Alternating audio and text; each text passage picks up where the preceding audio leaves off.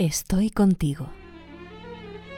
Un programa dedicado a todas las personas mayores o aquellas que estéis en proceso final de la vida, realizado por OMC Radio en colaboración con Líderesas de Villaverde, Fundación Vivosano y los centros municipales de mayores del Ayuntamiento de Madrid, con el apoyo de Obra Social La Caixa. Toda una vida me estaría contigo.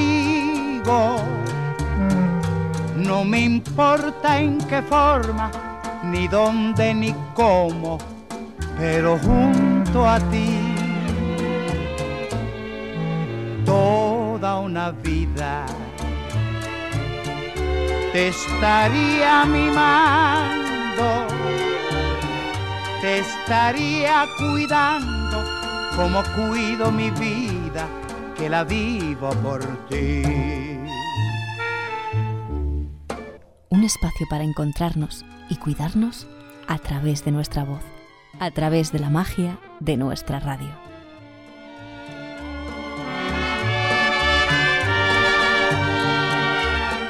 Y recuerda, no te sientas solo, no te sientas sola, estoy contigo.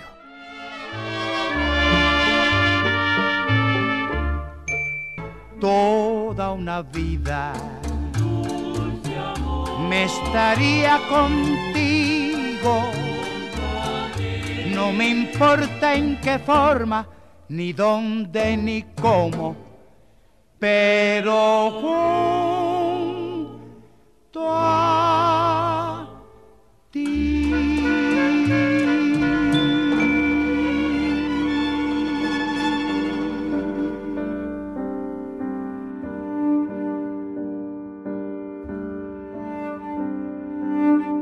Buenos días compañera, compañero. Desde Estoy contigo queremos seguir acompañándote en estos días de desconfinamiento para hacer las cosas sin prisa, despacito, al ritmo que sea necesario. Porque no queremos ponernos en riesgo y porque si algo hemos aprendido estos días es que las cosas no se pueden hacer tan rápido.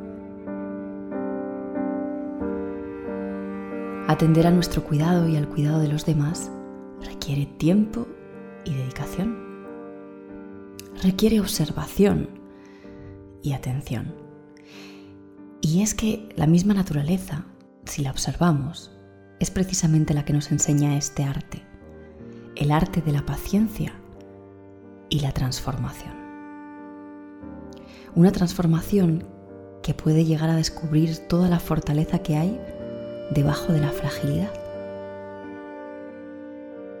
En estos días todavía tenemos una sensación de desconcierto, de inseguridad, porque muchos de nosotros seguramente hemos sufrido pérdidas importantes, pérdidas de algún ser querido o de materiales incluso, pérdidas que han supuesto un cambio radical en nuestra forma de experimentar la vida y de relacionarnos con los demás. Esta situación excepcional quizás no nos haya permitido despedirnos de la manera que nos hubiera gustado con aquellas personas a las que queremos. Por eso desde OMC Radio hemos querido dedicar este programa Estoy contigo al duelo y a las pérdidas. Un programa que tiene, como ya sabéis, varias secciones. En nuestra sección Entre vinilos os traeremos algunas canciones para recordar y para traer a la memoria a esas personas que han sido tan importantes en nuestra vida. En nuestra sección Danzando con las Palabras, vamos a utilizar y a valernos de la poesía como herramienta artística para cantar a la vida y dar gratitud por el camino que nos ofrece. En esta edición también nos vamos a adentrar en la mitología griega para recordarte la historia de Orfeo y Eurídice, un viaje iniciático para reencontrarnos con nosotros mismos. En nuestra sección Nos Cuidamos te vamos a ofrecer algunas recomendaciones de la SECPAL, la Sociedad Española de Cuidados Paliativos, para pasar el duelo y para realizar ceremonias alternativas que nos podrán ayudar desde lo personal y hasta la vivencia colectiva a despedirnos de aquellas personas que han marchado. También realizaremos una meditación focalizada en el movimiento de nuestros huesos para mejorar nuestra movilidad y nuestra conciencia psicofísica. Y finalmente te dejaremos abrir nuestro buzón radiofónico para leerte las cartas que nuestros oyentes han escrito para ti.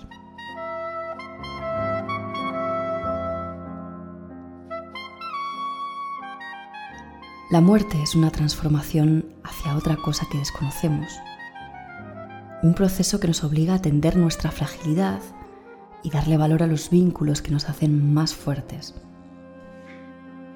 Pero necesitamos expresar y compartir el dolor que sentimos con los demás. Y por eso en Estoy contigo queremos ser parte de este proceso. Mi nombre es Lucía Cayén y junto con mis colaboradoras, las lideresas de los centros de mayores de Villaverde, te vamos a acompañar en este viaje para volver a sentir la vida latir en todos nuestros huesos.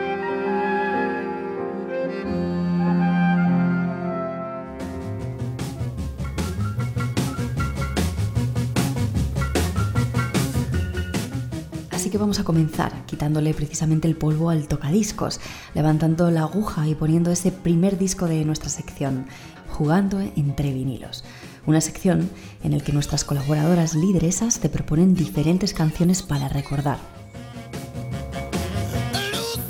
Pero espera, espera un momentito porque te hemos puesto una condición. Te proponemos que tú mismo o tú misma adivines cuál es el nombre de las tres canciones que vas a escuchar a continuación y de quién son las voces que las canta. Si quieres, puedes coger papel y boli, porque hasta el final del programa no te vamos a desvelar el misterio de estas voces. ¿Te atreves a remover los vinilos con nosotras? Pues allá vamos. Adelante, nuestra primera canción, recomendada por nuestra compañera Carmen León.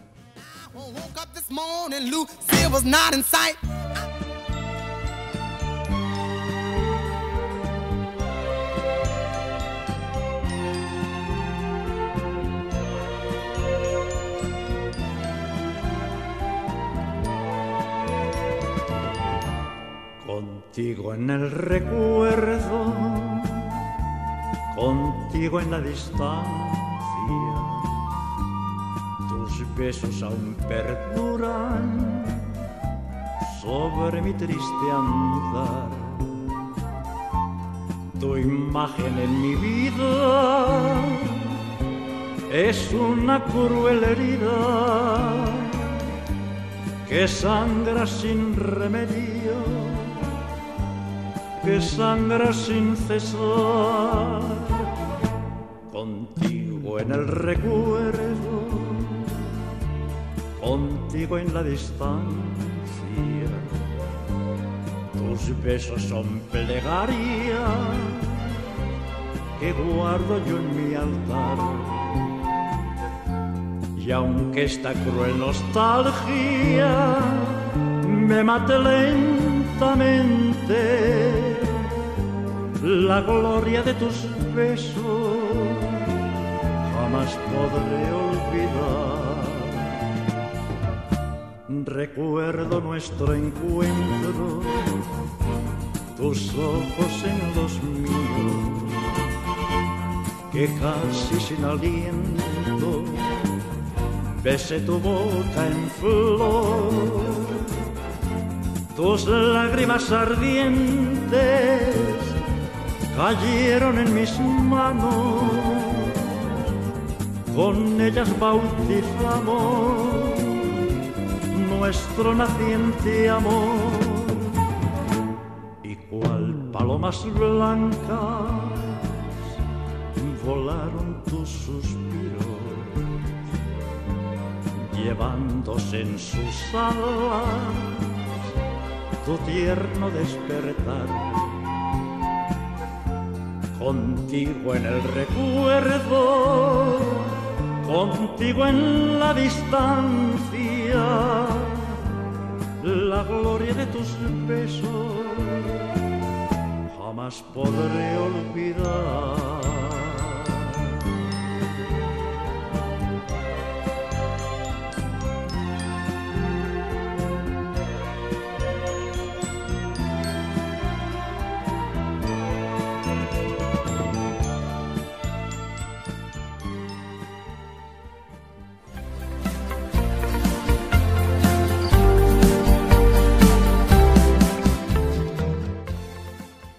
Una bella canción de amor que nos habla de nostalgia, del recuerdo, de los encuentros, de la distancia, de aquello que jamás podremos olvidar, porque si algo es cierto es que lo que ha vivido en nosotros quedará como huellas en nuestra experiencia vital. Como estoy segura de que esta canción también ha formado parte de tu vida y te acuerdas perfectamente del nombre y del cantante de esta canción. Después resolveremos este misterio, pero ahora vamos a pasar a la próxima canción que nos ha propuesto nuestra compañera Carmen Martín. Adelante.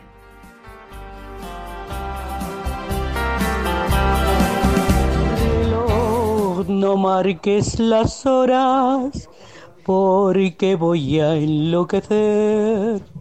Si tu titad me recuerdas cuando amanece otra vez. Reloj, no marques las horas, porque mi vida se apaga.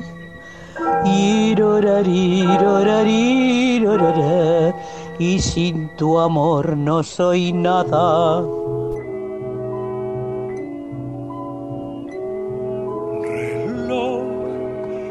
No marques las horas, porque voy a enloquecer. Ella se irá para siempre cuando amanezca otra vez. No más nos queda esta noche para vivir nuestro amor. Y tu tic-tac me recuerda mi irremediable dolor. Reloj detén tu camino, porque mi vida se apaga. Ella es la estrella que alumbra mi ser. Yo sin su amor no soy nada. Detén el tiempo en tus manos. Haz esta noche perpetua para que nunca se vaya de mí, para que nunca amanezca.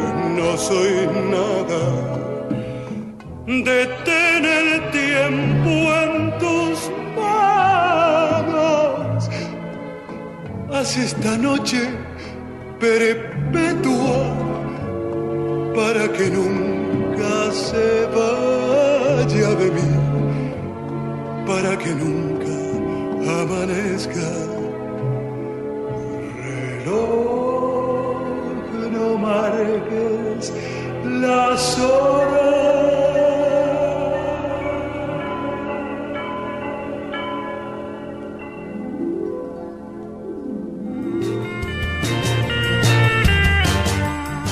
Y así es el paso del tiempo con ese tic-tac del reloj que parece echarnos una carrera que no podemos llegar a ganar nunca y solo podemos vislumbrar un poquito la victoria cuando tenemos un encuentro mágico, un encuentro como este, en el que verdaderamente coger el tiempo en nuestras manos y agradecer todo lo que podemos compartir.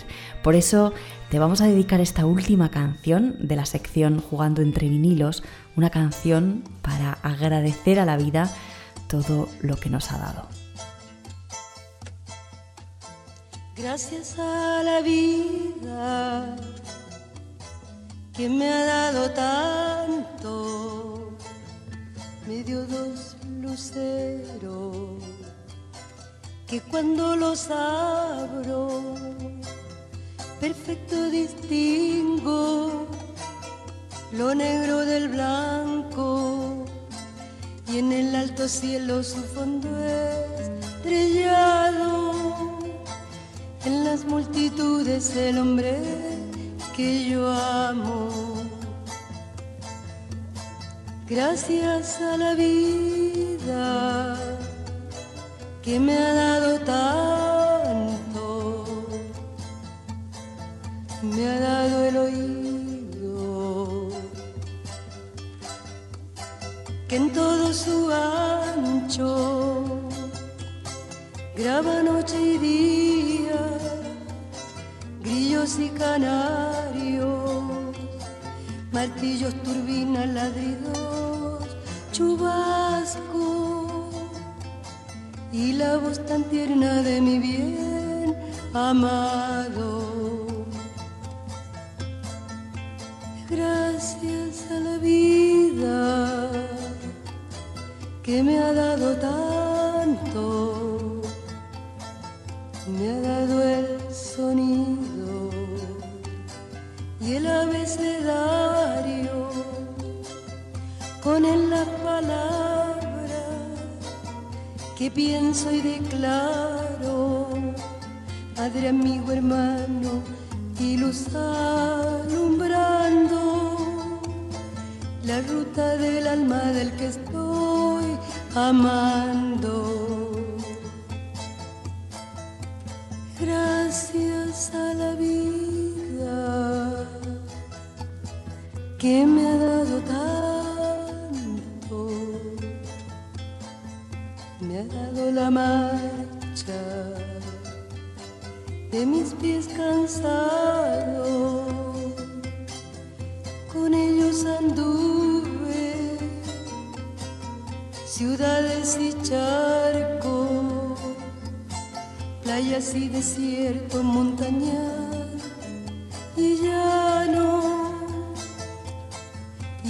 casa tuya, tu calle y tu patio. Gracias a la vida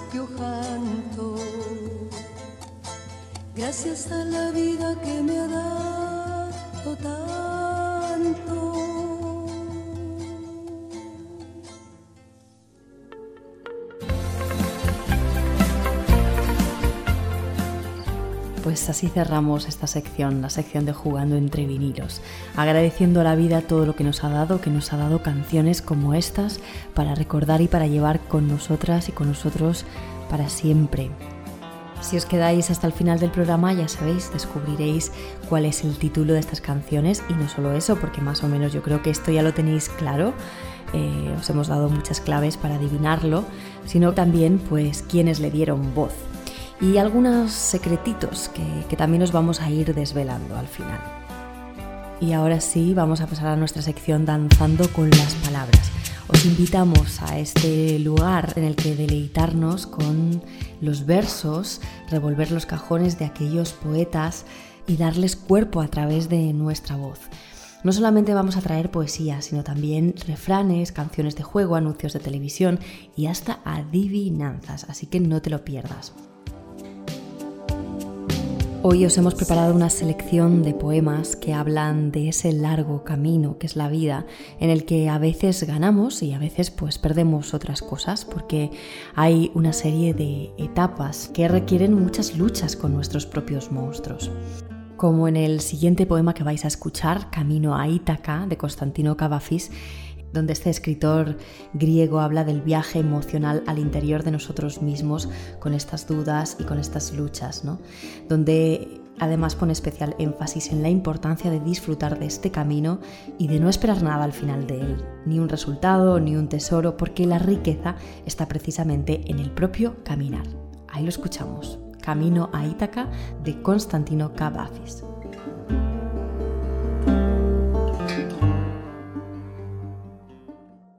Cuando emprendas tu viaje a Ítaca, pide que el camino sea largo, lleno de aventuras, lleno de experiencias.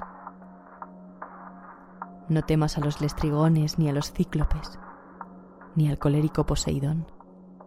Seres tales jamás hallarás en tu camino si tu pensar es elevado, si selecta es la emoción que toca tu espíritu y tu cuerpo. Ni a los lestrigones, ni a los cíclopes, ni al salvaje Poseidón encontrarás si no lo llevas dentro de tu alma, si no los yergue tu alma ante ti.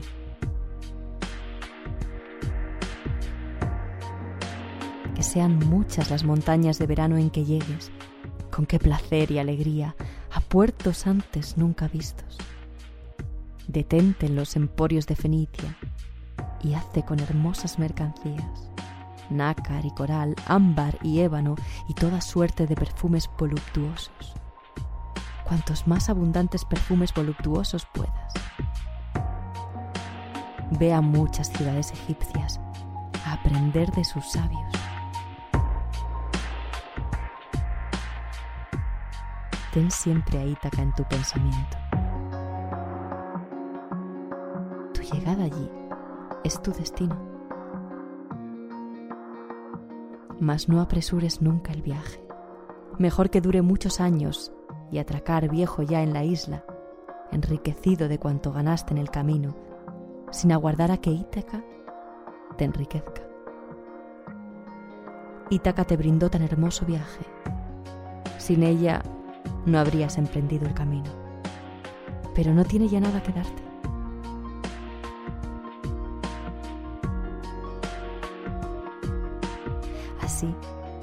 Sabio como te has vuelto, con tanta experiencia, entenderás ya qué significan las Ítacas.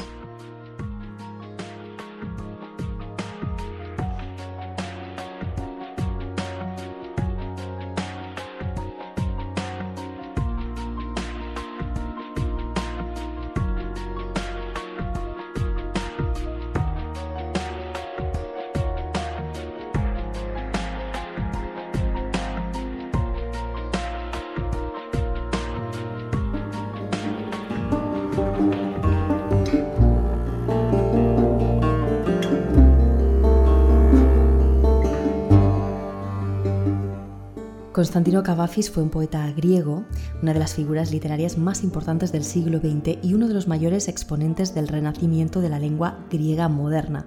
Se considera el poeta en griego más importante de los últimos 2000 años. Trabajó además como periodista y como funcionario y publicó relativamente poco en vida, aunque tras su muerte su obra cobró paulatinamente una gran influencia. También el poeta Luis Cernuda dedicó un poema al largo caminar, un largo caminar que solo puede ir hacia adelante.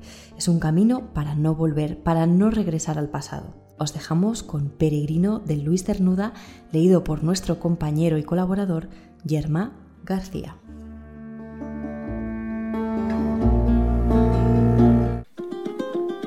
Volver. Vuelva el que tenga, tras largos años, tras un largo viaje, cansancio del camino y la codicia, de su tierra, su casa, sus amigos, del amor que al regreso fiel le espere. Mas tú, volver, regresar no piensas, sino seguir libre adelante, disponible por siempre, mozo o viejo, sin hijo que te busque, como a Ulises, sin Ítaca que te aguarde, y sin Penélope. Sigue, sigue adelante y no regreses, fiel hasta el fin del camino y tu vida. No eches de menos un destino más fácil, tus pies sobre la tierra antes no hollada. Tus ojos frente a lo antes nunca visto.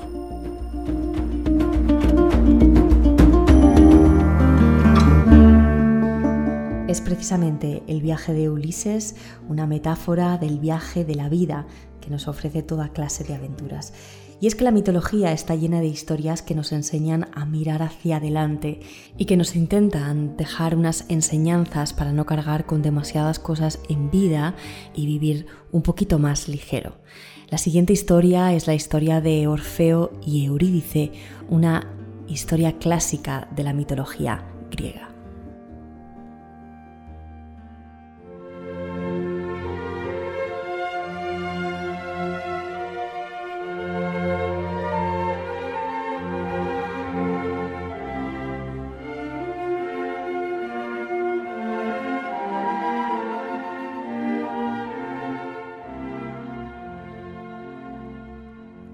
Orfeo era un joven que poseía una hermosa voz. Junto con su lira, era capaz de tocar las melodías más maravillosas que los humanos jamás hubiesen escuchado, y las cuales hacían propiciar el milagro de la vida. Un día se enamoró de Eurídice y gracias a la belleza de su canto la conquistó. Pronto se casaron y vivieron felices unos breves días. Y digo breves porque a Eurídice le mordió una serpiente, una mordedura que resultó mortal.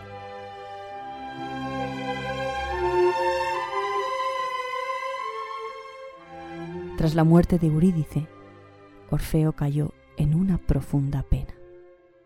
Fue entonces que la belleza de su canto se convirtió en lamentos desgarradores. Su dolor era tan grande que hasta las piedras lloraban y los bosques se oscurecían.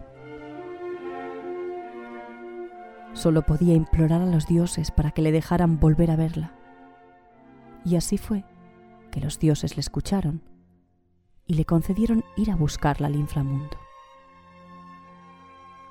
Pero con una única condición para regresar con su amada al mundo de los vivos, tendría que caminar por delante de ella y bajo ningún concepto podría girarse para mirar hacia atrás hasta que ella estuviera completamente bañada por la luz del sol.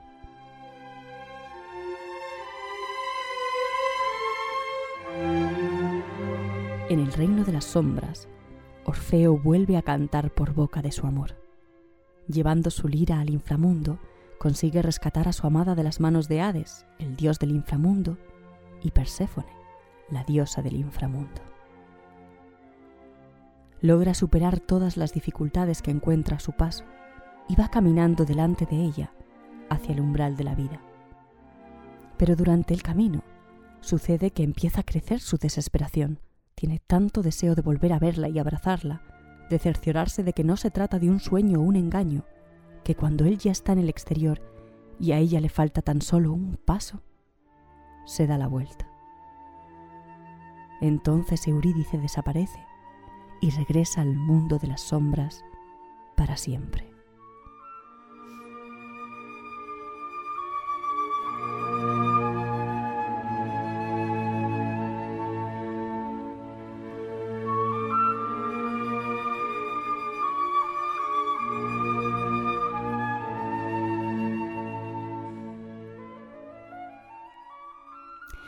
Este mito en el que se describe el descenso de Orfeo al inframundo en la búsqueda de su amada Eurídice no se refiere al amor terrenal, sino que simboliza un viaje iniciático del mismo Orfeo en la búsqueda de su propia alma y su verdadero ser.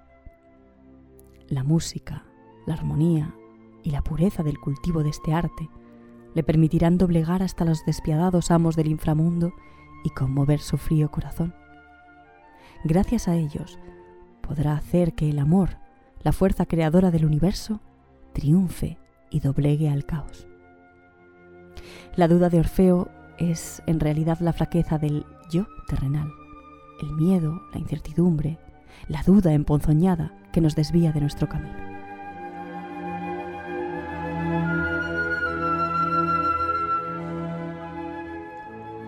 En la antigüedad, este mito se describía a otros iniciados para que no cayeran en el mismo error en este camino al reino de las sombras para descubrir el verdadero ser.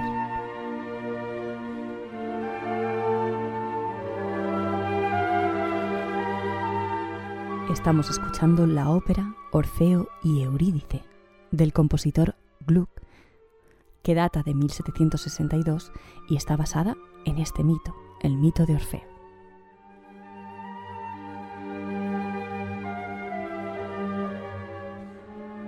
Este mito nos invita a reflexionar sobre la vida y la muerte, pero también sobre los procesos en los que, como en este caso el confinamiento, nos han invitado a volver hacia adentro, hacia nuestro alma, hacia nuestro cuerpo, hacia nuestro espíritu, para evaluar qué es lo que está pasando dentro. Muchos de nosotros hemos entrado en ese lugar, el reino de las sombras, y nos hemos tenido que enfrentar pues a un montón de cosas que teníamos pendientes emociones, sentimientos, deudas pendientes con algunas personas. Nos advierte que en este camino hacia el reino de las sombras pueden aparecer muchos miedos e incertidumbres que nos hacen desconfiar de nosotros mismos e incluso de las personas que tenemos al lado. Y es importante que durante este camino confiemos en que nuestra alma viene con nosotros, en este caso sería Eurídice, y no hace falta mirar atrás, no hace falta dudar de ello. Hay que confiar plenamente en nosotros mismos y en las personas que tenemos al lado, en nuestros seres queridos, para volver al reino de la luz. Este mito nos habla del arte como herramienta para volver otra vez al reino de la luz, para alimentar el espíritu la literatura, la poesía, la música, la armonía. Y de hecho, muchos de los artistas, como el que os vamos a presentar ahora, se han inspirado en este mito para la creación. Rainer Maria Rilke, que es uno de los grandes poetas del siglo en lengua alemana, escribiría precisamente los sonetos a Orfeo en 1922 y lo escribió como epitafio a la bailarina Vera Oukama, cuya enfermedad y muerte habían impresionado mucho al poeta. Estos sonetos, de hecho, él los consideró como un monumento funerario a esta mujer, a esta bailarina. Sus versos son de tal belleza que de hecho parecían encarnizar el canto lírico del mismo Orfeo. Ahí os vamos a dejar con los sonetos Orfeo y reivindicamos también el arte como ese instrumento que nos vuelve a inspirar y nos vuelve a hacer confiar en la belleza y en el amor durante estos procesos que están siendo tan difíciles, ¿no? Para volver a creer otra vez en nosotros y volver a dar otra vez luz y salir al exterior transformando nuestra alma.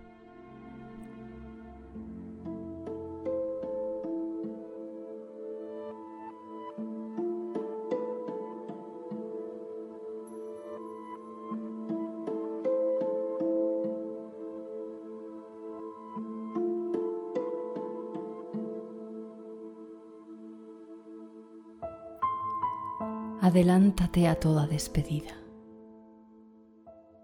como si la hubieras dejado atrás, como el invierno que se está marchando.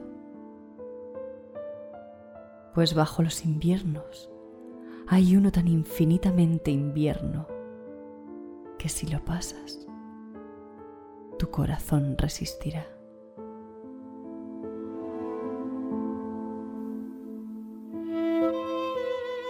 Sé siempre muerto en Eurídice. Cantando sube, ensalzando regresa la pura relación. aquí, entre los que se desvanecen, en el reino de lo que declina, sé una copa sonora que con solo sonar se rompió.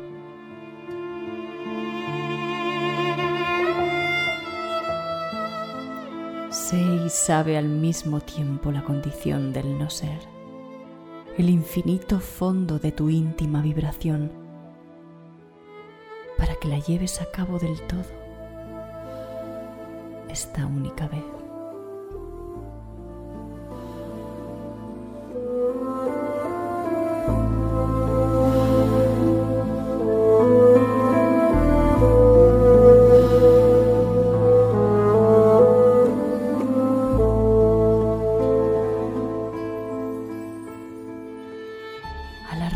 De la naturaleza en plenitud, a las usadas como a las sordas y mudas, a las indecibles sumas, añádete jubiloso y aniquila el número.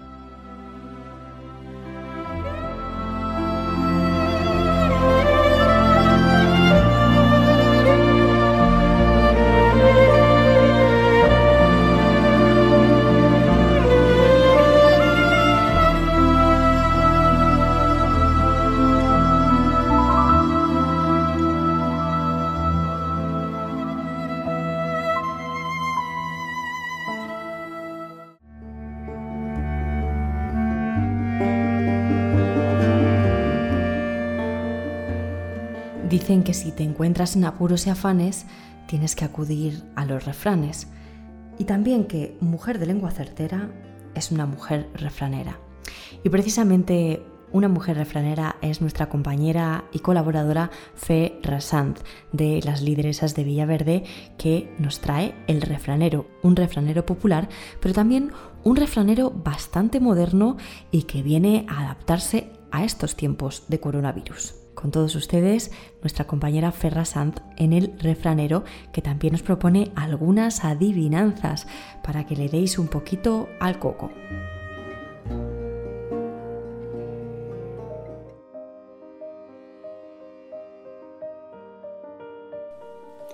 Por donde vayas, de los tuyos haya. Quien habla lo que no debe, oye lo que no quiere. Muerte no venga, que achaque no tenga. El que regala, bien vende. Si el que lo toma lo entiende, el dinero no hace la felicidad. La compra ya hecha.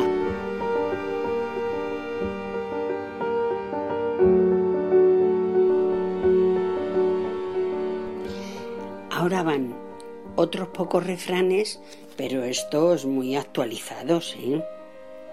No por mucho madrugar vas a salir a desayunar.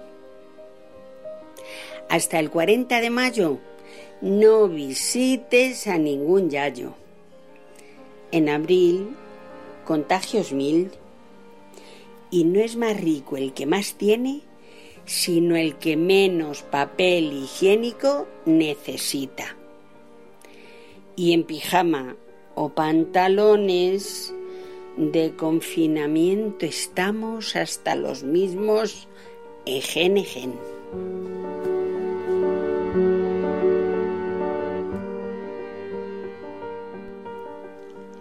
Frase filosófica. Diplomático es el hombre que se acuerda siempre del cumpleaños de una mujer, pero nunca se acuerda de su edad. Y ahora otros dos refranes actuales, actuales.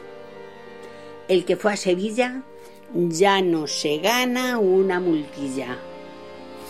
Y aunque quieras fiesta y guasa, has de esperar en tu casa. Ahora van unos cuantos acertijos, que es lo mismo que adivinanzas. Doce señoritas en un comedor Todas tienen medias y zapatos no.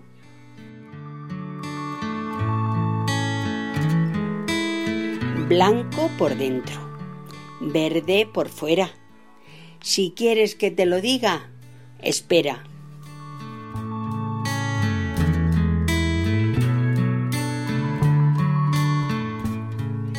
Lana sube y lana baja.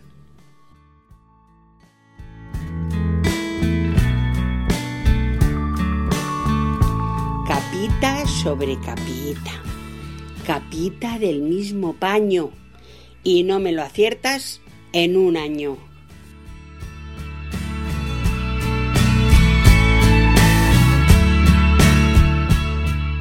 Pues con estos acertijos, con estas adivinanzas que nos ha sembrado en el camino nuestra compañera Fe y que estoy segura que conoces y que vas a acertar, te vamos a dejar también la resolución de las adivinanzas al final del programa. Vamos a cerrar esta danza con las palabras y vamos a entrar en nuestra próxima sección. Nos cuidamos. Hoy dedicamos este programa al duelo y a las pérdidas. Y en esta sección, que está dedicada al cuidado y a mejorar nuestra calidad de vida, queremos dejaros una serie de recomendaciones para aquellos que hayáis sufrido alguna pérdida de un ser querido ante la presencia del COVID-19. Una situación nueva para todos que requiere ser consciente de nuevas maneras para poder realizar los ritos de cierre y despedidas tan importantes para elaborar nuestros duelos. También os vamos a dejar precisamente estas ceremonias alternativas o formas de reunirse o para decir adiós individualmente a las personas que han formado parte de nuestra vida. Esta guía ha sido elaborada por la Sociedad Española de Cuidados Paliativos, la SECPAD.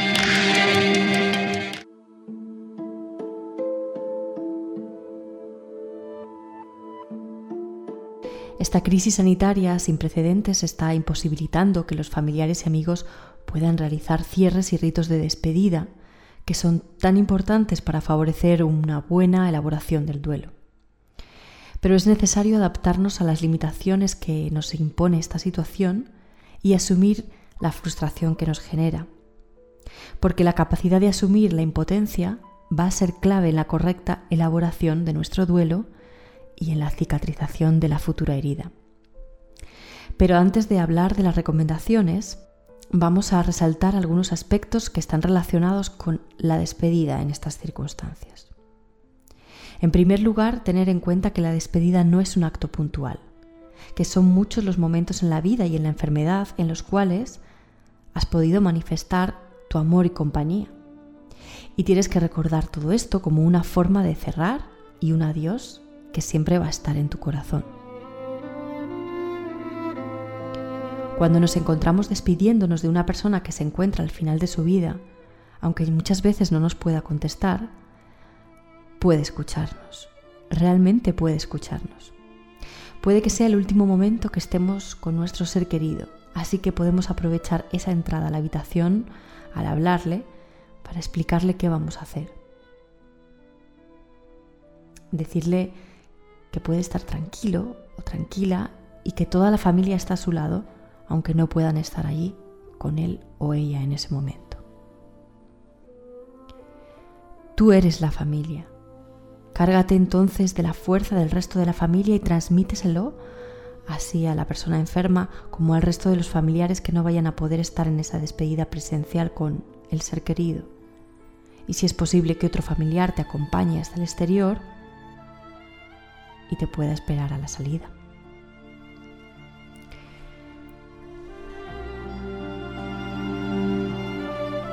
Para comunicarte con tu ser querido, puedes decirle, por ejemplo, que imagine que están a su lado sus otros seres queridos, que todos le sonríen, que le mandan besos.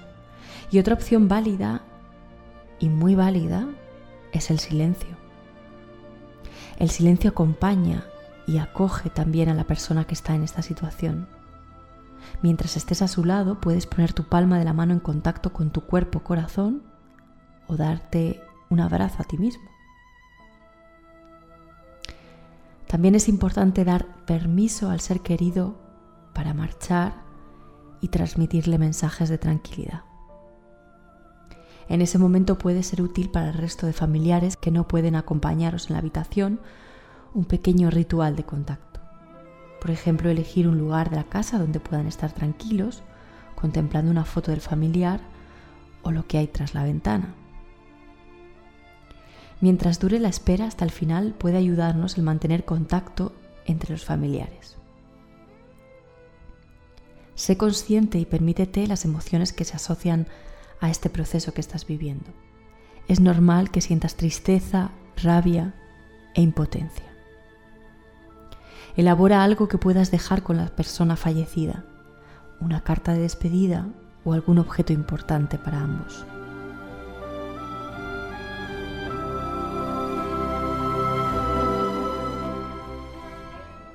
En el duelo, como bien ha explicado la psicóloga Marisa Bangaña, lo más importante es ser conscientes de que el rito de despedida es importante para el que sigue vivo, no para el que fallece. Muchas veces ponemos importancia en el fallecido cuando la importancia es para el que necesita realizar este cierre y despedirse. Permítete llorar lo que necesites. Tómate un tiempo en el día para poder pensar en la persona que has perdido y todo lo que significa para ti. Es normal y habitual que aparezcan sentimientos de culpa por no haber podido estar a su lado en esos momentos finales. Sé muy consciente de que las limitaciones las ha puesto la crisis sanitaria y que no dependía de ti. Si ahora, debido a las circunstancias, no podemos homenajear al fallecido, se podrá hacer más adelante. El recuerdo y las manifestaciones de amor van a estar presentes en muchos momentos donde la familia puede tener presente al ser querido. Es importante que seas consciente de las limitaciones que nos impone esta crisis. Es una crisis a nivel mundial. También debes saber que no es obligatoria la incineración, que se permite la sepultura. Es importante sentir que estamos conectados, aunque sea de manera virtual, por videoconferencias o por los grupos de WhatsApp, y que a través de ellos puedas expresar tu pena y tu dolor con las personas realmente de confianza. Si lo necesitas, pide ayuda y reconócete vulnerable. Si ves que no estás pudiendo elaborar esto, no temas mostrar tu fragilidad. Son momentos muy duros debido a la situación de pandemia global y a tu situación particular de duelo. Existen muchas iniciativas y centros de escucha que te pueden ayudar. Y no te olvides que sean niños pequeños, ellos, al igual que tú, van a necesitar compartir el dolor y las emociones. Lo más importante es la seguridad que da el amor de personas que les sostienen y les explican las cosas para que las entiendan. Esta guía ha sido elaborada por la Sociedad Española de Cuidados Paliativos.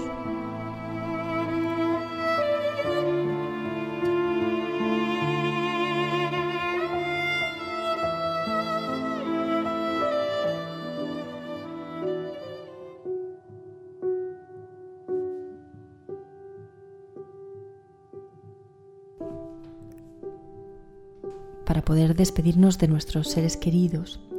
También existen una serie de rituales alternativos que pueden ayudarnos en el duelo en tiempo de confinamiento. ¿Qué son los rituales de despedida? Los rituales de despedida son ceremonias que nos ayudan a decir adiós.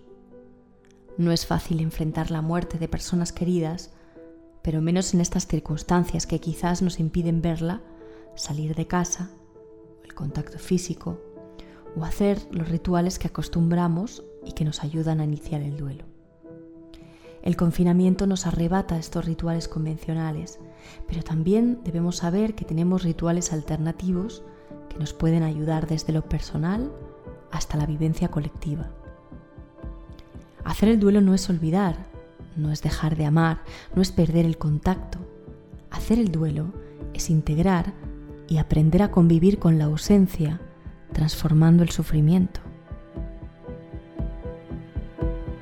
Ahora tenemos que continuar haciendo frente a las dificultades propias de esta crisis. Nuestra cabeza, cuerpo y alma están concentradas en adaptarnos a esta compleja situación. podemos intentar poner el foco en aquello que está a nuestro alcance para atenuar este dolor.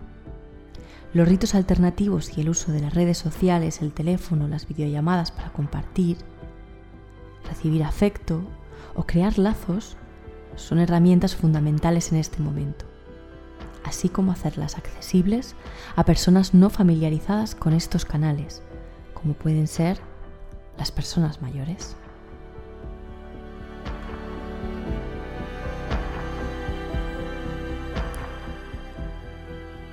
¿Qué cosas debemos tener en cuenta? Debemos tener en cuenta que este es un camino difícil, pero si nos damos tiempo, las personas somos capaces de reponernos. El duelo es un proceso y continúa aun cuando esto acabe.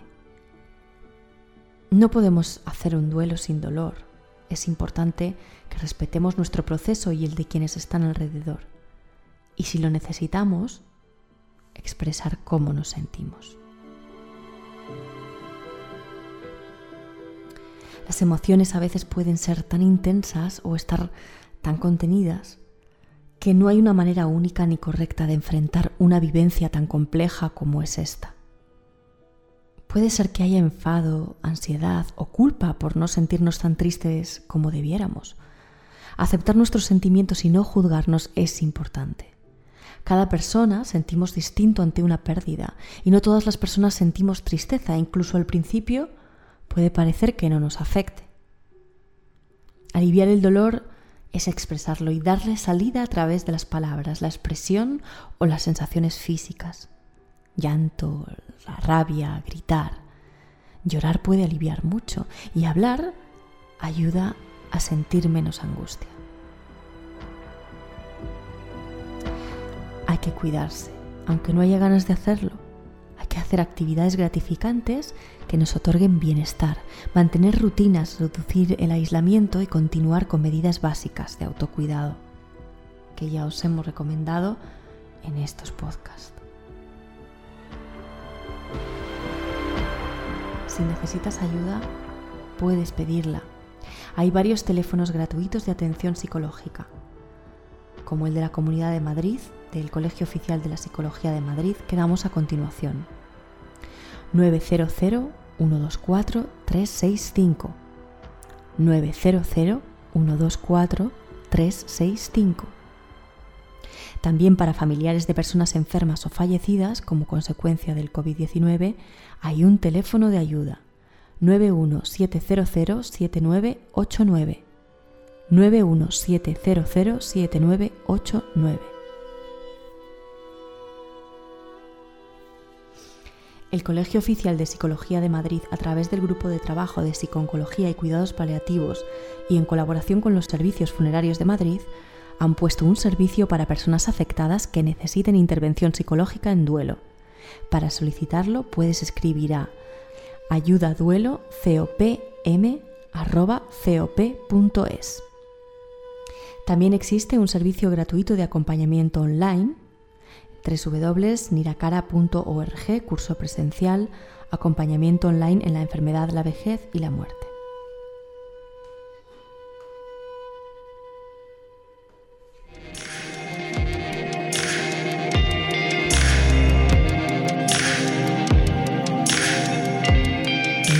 Después de estas recomendaciones, vamos a realizar una meditación en movimiento que nos va a ayudar a canalizar nuestras emociones a través de nuestro cuerpo físico en movimiento, utilizando algunas imágenes poéticas que van a hacer crecer nuestra fortaleza en nuestro interior. Os dejamos con una meditación que está basada en los huesos y apoyada en la imagen del árbol, el árbol como gran estructura de sostén en esta tierra.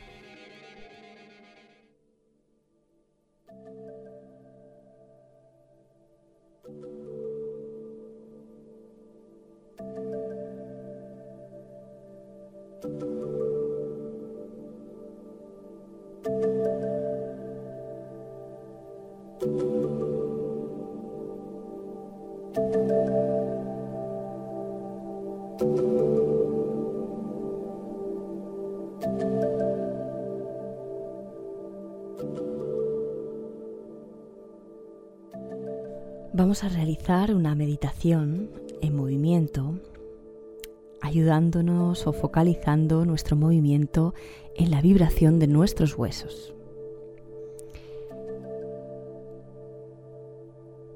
Vamos a utilizar algunas imágenes poéticas, como la imagen del árbol, que nos va a ayudar a sentirnos más libres en nuestro movimiento y en nuestro espacio.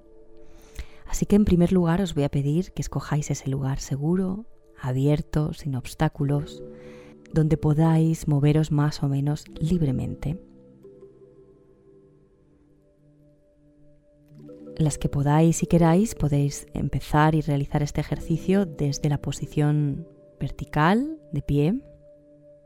También podéis hacerlo desde una silla si os sentís más cómodas. Y aquellas que lo deseéis, también podéis realizarlo desde tumbadas en vuestra cama lo importante no es cuánto o cómo de grande es el movimiento que realizo. De hecho, es mejor que trabajemos con movimientos pequeños, pero siendo muy conscientes y atendiendo muy bien a los pequeños movimientos que hay en nuestro cuerpo. Vamos a trabajar con un movimiento muy íntimo, la vibración. Y sobre todo con la escucha. Solamente con escuchar y observar el movimiento puedo agrandarlo, gracias a la imaginación. Así que vamos a comenzar por esta escucha. Escuchar y observar en primer lugar nuestra posición en el espacio. Tanto si estamos de pie, como si estamos sentadas, como si estamos tumbadas, tenemos que tener una postura alineada. De pie y sentadas con las piernas abiertas a la altura de los hombros, las piernas muy fuertes sintiendo las plantas de, los pies apoyadas en el suelo, en la tierra, enraizadas. Si estamos tumbadas con las piernas abiertas y los pies dejándolos caer ligeramente hacia los lados. Con la espalda recta.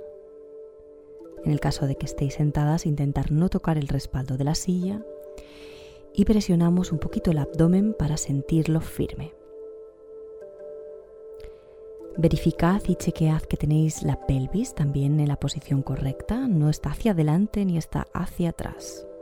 Podéis reajustar la posición y ayudaros con vuestras manos para ver cómo de alineada está con el resto del cuerpo. Las personas que estéis de pie podéis flexionar un poquito las rodillas y todas dejamos caer los brazos a los lados con los hombros muy relajados y las palmas hacia afuera. Respiramos. Y cerramos un momento los ojos para observar durante unos segundos esta posición, imaginando cómo está este esqueleto que vive dentro de nosotros en este espacio, imaginando el esqueleto flotando y al mismo tiempo conectado a través de todos estos apoyos con la superficie, bien conectado a la tierra. El esqueleto es la estructura que mantiene y sostiene nuestro cuerpo. El sistema óseo está formado básicamente por 206 huesos y junto al sistema articular y el sistema muscular forman el aparato locomotor, el que nos permite movernos. Los huesos son porosos y a través de ellos se transmite la vibración del cuerpo. Son nuestra arquitectura, lo que nos sostiene y nos mantiene, si no, seríamos un cuerpo blando que se cae con cada paso. Pero a pesar de ser muy fuertes, los huesos también pueden ser muy frágiles, así que hay que cuidarlos mucho y darles alimento. Con la inspiración y con la expiración vamos a recorrer nuestros huesos como si recorriéramos la superficie de un mundo. Nuestro mundo el mundo que está debajo de la piel. No el mundo que habitamos, sino el mundo que nos habita, el mundo que vive dentro de nosotras. Vamos a realizar tres respiraciones profundas, observando, y en la inspiración vamos a sentir cómo llenamos nuestros huesos de aire y en la expiración cómo sacamos todo el aire de estos huesos porosos.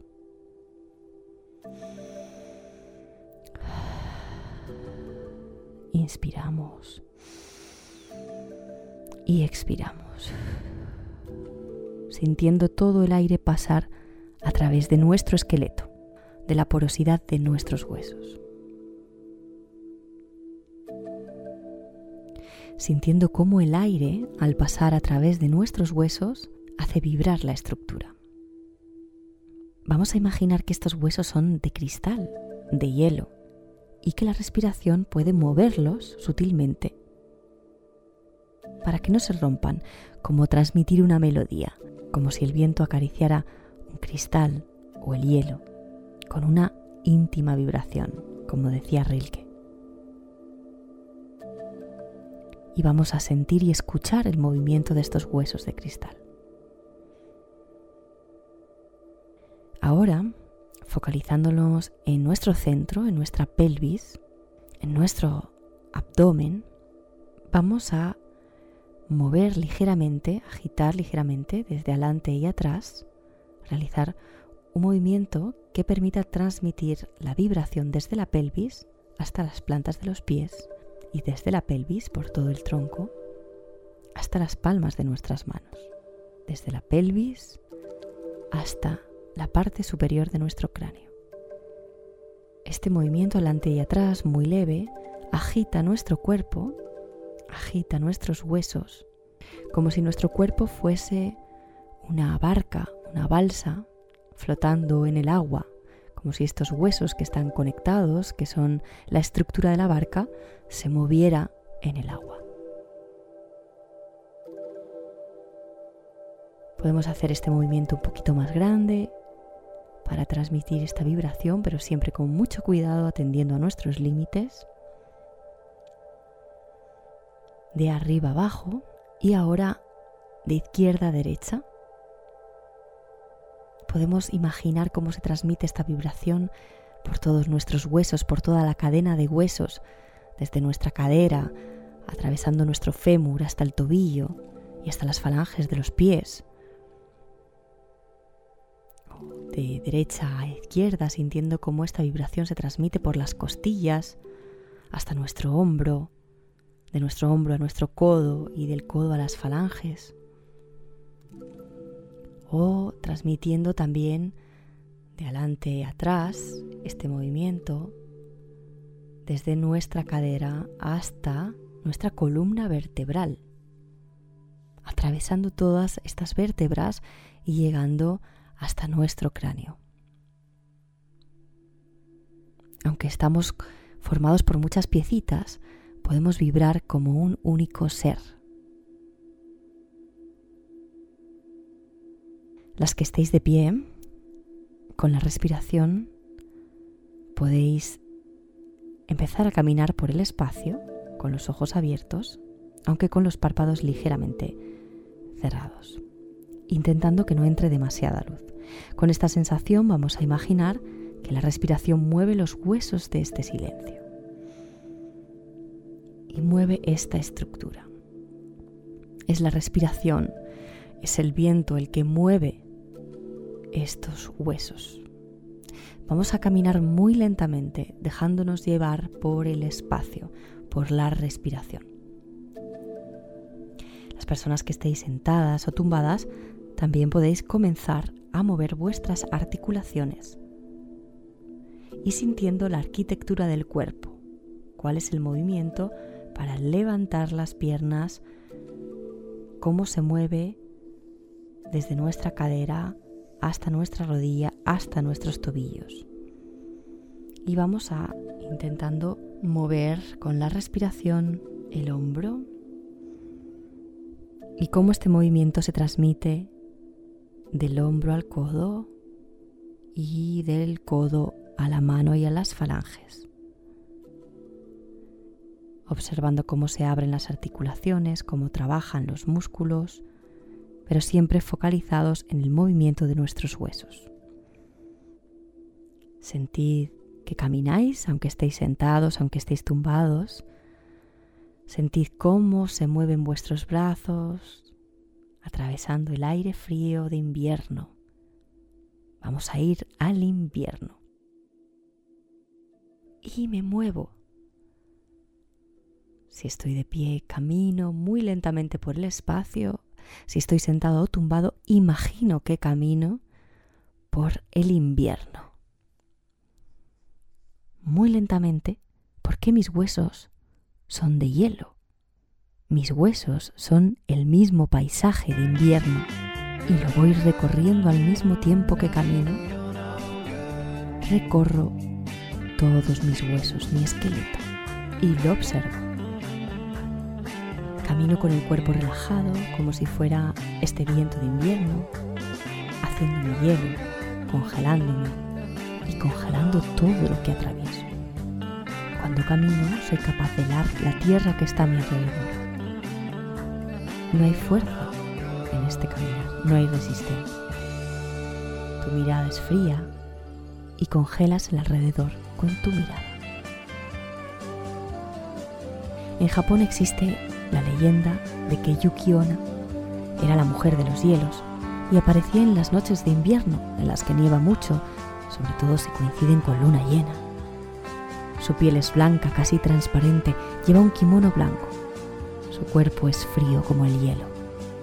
Es un yokai, el espíritu de la nieve o el fantasma de una mujer que murió en una ventisca.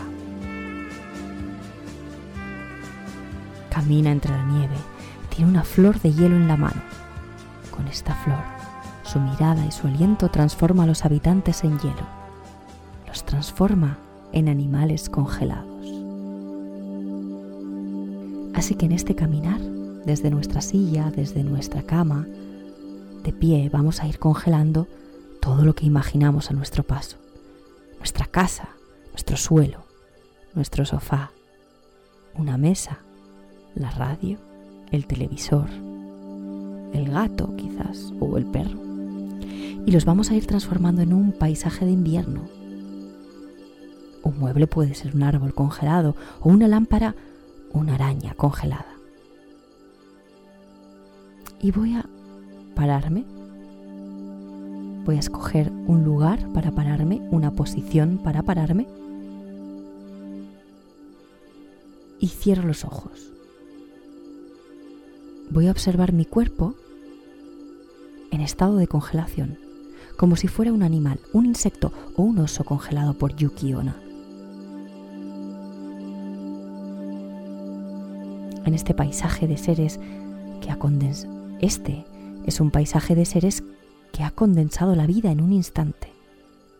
Voy a observar esta forma que he tenido, cómo han quedado mis manos, mis pies, mis piernas. Me congelo voy a escoger esta forma y voy a tratar de mantenerla.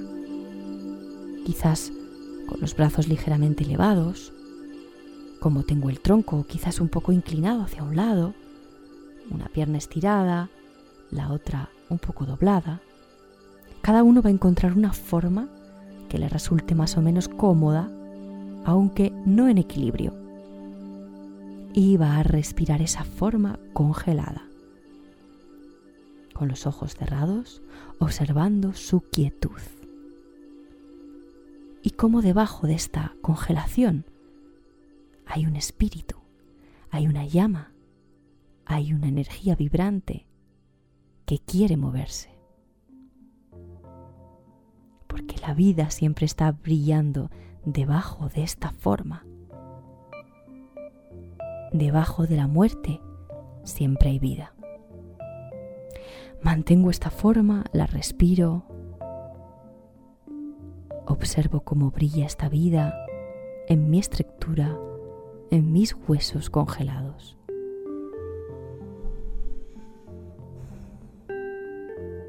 Imagino que esta forma es un árbol. Y en este estado de vida condensada, este árbol siente sus raíces y el movimiento en espiral debajo de la tierra. Mis brazos son ramas, mis piernas el tronco, mis pies las raíces. Y las raíces van a sentir el movimiento desde el suelo.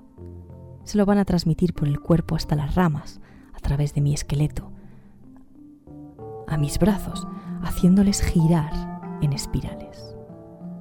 Voy a sentir esa vibración en espiral desde abajo y voy a transmitirla por la cadena de mis huesos, desde las plantas de mis pies hasta mis rodillas, de mis rodillas a la cadera, de la cadera a mi hombro, de mi hombro al codo, del codo a mis falanges. Proyectando ese movimiento en espiral que nace desde los pies y que va ascendiendo poco a poco al resto del cuerpo, haciendo crecer las ramas. Voy a sentir cómo este movimiento que nace de abajo se transmite a todo el cuerpo. Es una energía que además va descongelando el hielo y va haciendo renacer y florecer el árbol en un nuevo árbol lleno de vida quiere sentir el aire del cielo y que ve brotar de nuevo la vida en su interior.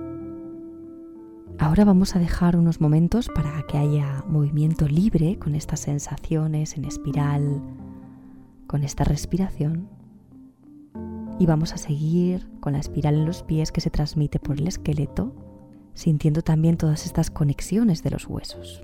Mientras escuchamos la música, respiramos y atendemos a esta pequeña historia, que es una historia real del árbol de ginkgo biloba. Puedo entornar un poquito los ojos, puedo moverme libre en el espacio o quedarme en un lugar, sentado tumbado, pero siguiendo y fluyendo con el movimiento. El árbol de ginkgo biloba es un árbol con una gran resistencia. Es un árbol que en Japón es considerado sagrado, porque tras la destrucción de Hiroshima, en menos de un año, y entre las ruinas y la destrucción, a pocos kilómetros del hipocentro donde había explotado la bomba, brotó un pequeño ginkgo biloba. Este árbol es un símbolo del renacimiento y la veneración. Cuando se pierde la esperanza ante la desolación, en Japón es costumbre rezar al cielo, a las estrellas, a las montañas, mientras se contempla el árbol Ginkgo biloba para la transformación de la muerte en la vida. Este árbol es de gran fortaleza, porque además de persistir en condiciones con muy poca luz y escasez de nutrientes, es altamente resistente a bacterias, hongos y virus. Puede llegar a unos 1500 años de edad y es uno de los organismos vivos más antiguos de la Tierra. Lo que se denomina un fósil viviente, ya que desde hace 270 millones de años apenas ha cambiado, antes incluso que aparecieran las flores y los dinosaurios. Poco a poco voy pausando mi movimiento voy dejando que se vaya el movimiento, voy encontrando un lugar, un final para esta danza del árbol Ginkgo biloba y respiro profundamente y agradeciendo a mi cuerpo el haber estado abierto, dispuesto a entrar en esta meditación, en esta danza, en este movimiento y agradezco también al espíritu del árbol Ginkgo biloba, un espíritu sagrado. Con cada respiración voy soltando mi imaginación y voy regresando a mi cuerpo, a mis huesos, a mi piel, a mis músculos. Puedo tocarme un poquito también para sentirme, abrazarme. Abro los ojos, observo el espacio donde estoy, mi casa, que también me sostiene, que es también otro esqueleto de mi vida, otro cascarón. Le doy las gracias, doy las gracias por lo que tengo, por todas mis casas, mi cuerpo, mi hogar, mi familia, mis amigos, que pueden ser también casas, esqueletos, arquitecturas, y doy las gracias a la tierra, que es el gran esqueleto que nos sostiene. Muchas gracias.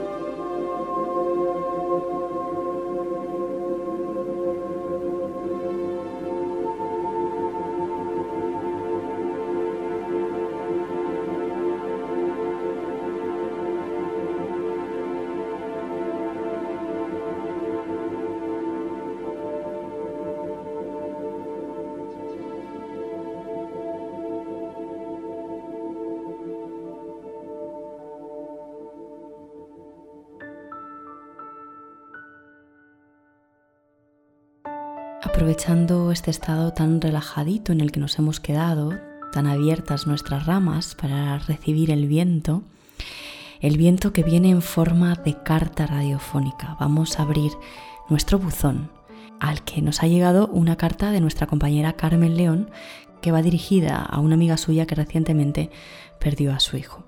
Con estas palabras nuestra compañera Carmen León abrazaba a su amiga ante esta situación de duelo, de pérdida tan difícil y con estas palabras queremos que tú también, si estás en una situación similar, te sientas abrazado abrazada en nuestro programa Estoy contigo.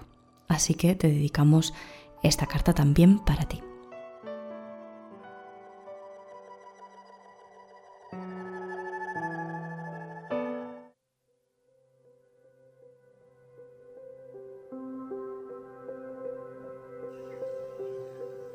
Carta a mi gran amiga y compañera Rosario. He conocido un ángel en mi vida. Mi ángel tiene nombre y apellidos, y en lugar de alas tiene un gran corazón. Nos conocimos un caluroso día de junio del 2001. Empezaba a trabajar en la cocina de una residencia de ancianos. Tú llevabas allí más tiempo. En ese momento no sabía que allí iba a conocer no solo a una buena compañera, no, iba a conocer a mi ángel. Sí, al de la tierra. Me diste tan buena impresión y esa mirada fija mis ojos cuando hablábamos me daba tanta confianza. Con decirte que a la semana ya te había yo contado cosas que en otro sitio que estuve unos años antes no le había contado a nadie. Y tuve la suerte que eran magníficas personas. Yo había leído un libro de ángeles. Decían que un ángel no es lo que pintan, lo típico, los pintores y que están en el cielo, no. Un ángel puede ser alguien que conozcas o una persona desconocida que en un momento te ayuda.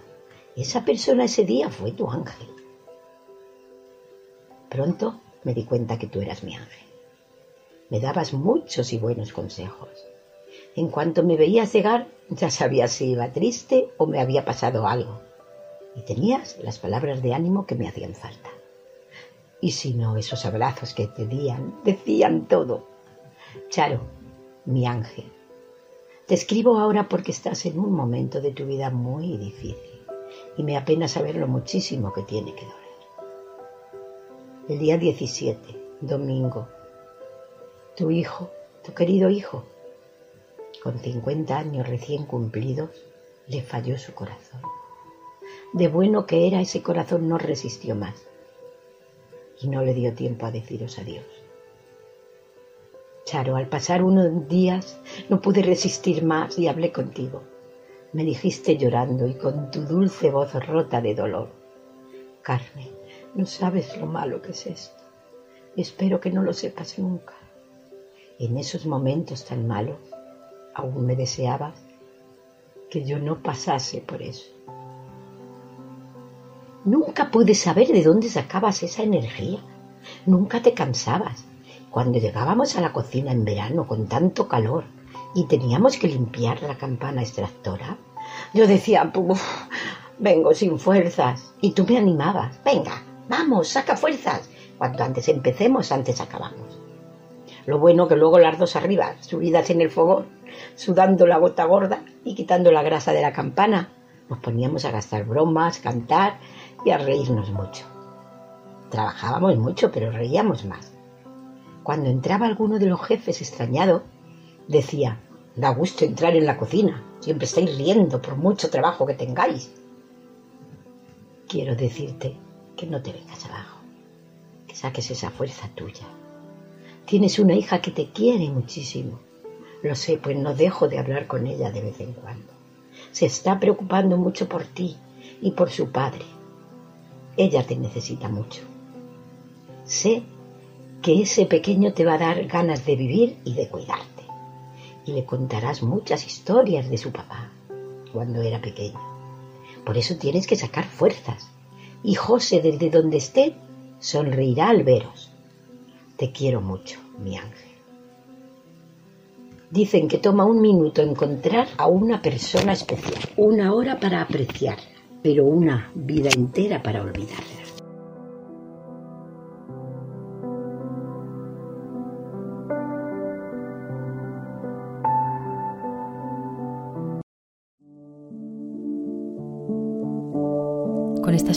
Vamos a ir despidiendo también nosotros aquí en Estoy contigo, pero a la espera de volver muy, muy prontito.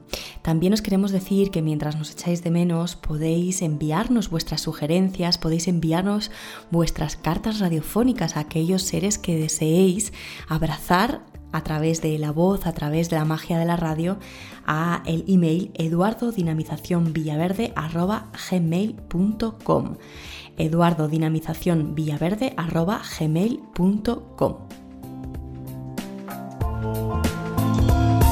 Ahora os vamos a ir desvelando estas misteriosas voces de nuestra sección Jugando entre vinilos. Contigo en el recuerdo, contigo en la distancia. La primera canción de la que podéis escuchar ahora un fragmento era Contigo en el recuerdo, un bolero que cantaba Jorge Sepúlveda, el nombre artístico de Luis Sancho Monleón. Nacido en Valencia en 1917, Luis Sancho Monleón fue sargento del ejército republicano. Recibió un disparo en la mano izquierda que le inutilizó tres dedos.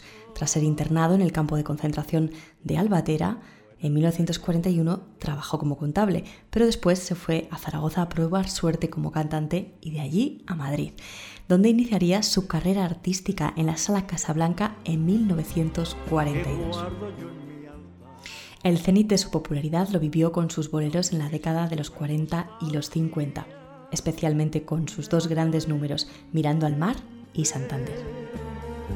La gloria de tus besos jamás podré olvidar. Así nos queda esta noche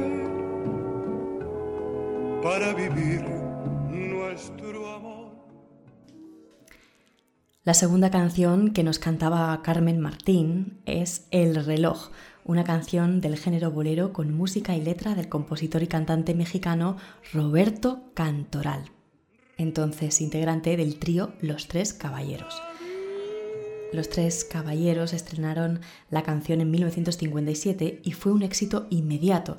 Desde entonces ha sido versionada por infinidad de intérpretes en varios idiomas. La versión que escuchábamos era de Lucho Gatica, Luis Enrique Gatica Silva, que nació en Rancagua el 11 de agosto de 1928, Ciudad de México. Lucho Gatica era el rey del bolero, fue un cantante de boleros y actor chileno, considerado uno de los mayores y más influyentes exponentes del bolero. Fue padre del actor mexicano Luis Gatica y tío del productor musical chileno Humberto Gatica.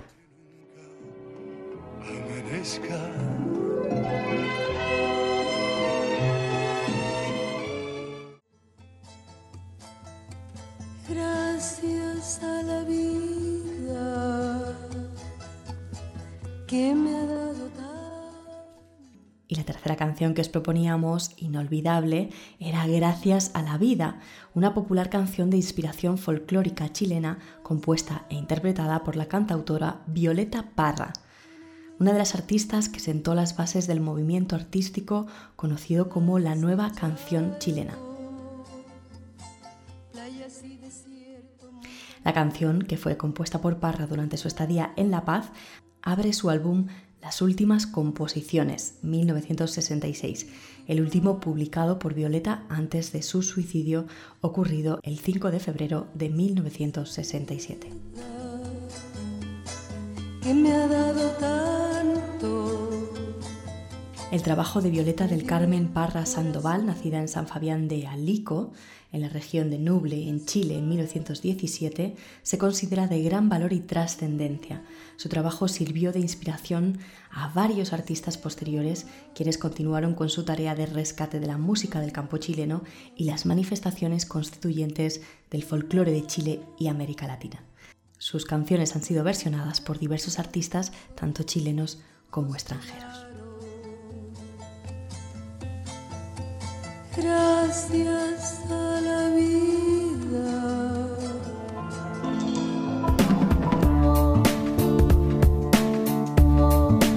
También pues vamos a dar la solución a esos acertijos que nos proponía nuestra compañera Fe Rasant en Danzando con las Palabras.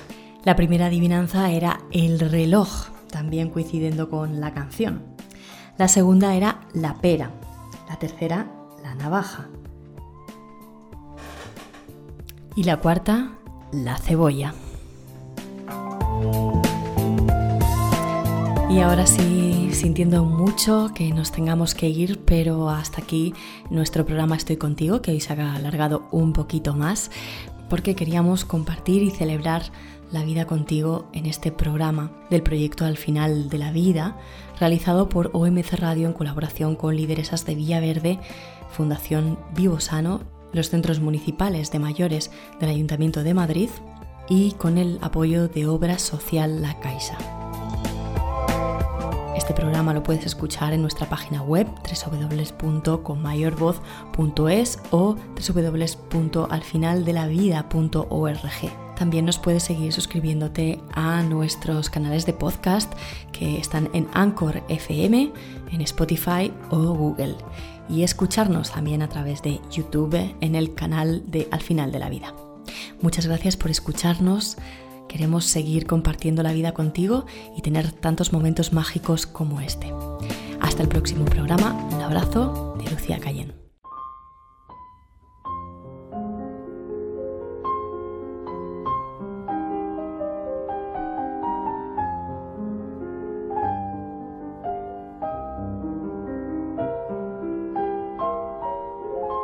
Bohemia de París, alegre loca y gris de un tiempo ya pasado, en donde en un desván, con traje de cancán, posabas para mí y yo con devoción pintaba con pasión tu cuerpo fatigado. Hasta el amanecer, a veces sin comer y siempre sin dormir, la bohemia, la bohemia era el amor, felicidad, la bohemia, la bohemia era una flor de nuestra edad. Debajo de un quinqué, la mesa del café, feliz nos reunía, hablando sin cesar soñando con llegar la gloria a conseguir. Y cuando algún pintor hallaba un comprador y un lienzo le vendía solíamos gritar, comer y pasear alegres por París. La bohemia la bohemia era jurar que vi y que amé la bohemia, la bohemia, yo junto a ti triunfar podré. Teníamos salud, sonrisa, juventud y nada en los bolsillos, con frío, con calor el mismo buen humor bailaba en nuestro ser, luchando siempre igual, con hambre hasta el final. Hacíamos castillos y el ansia de vivir nos hizo resistir y no desfallecer. La bohemia, la bohemia era mirar amanecer.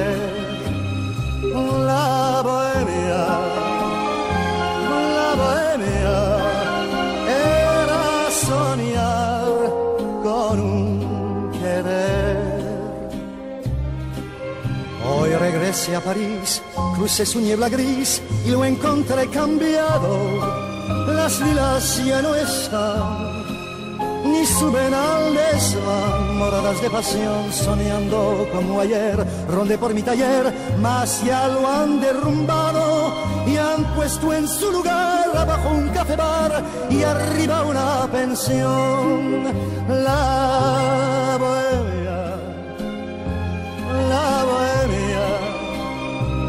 que yo viví, su luz perdió. La bohemia, la bohemia, era una flor y al fin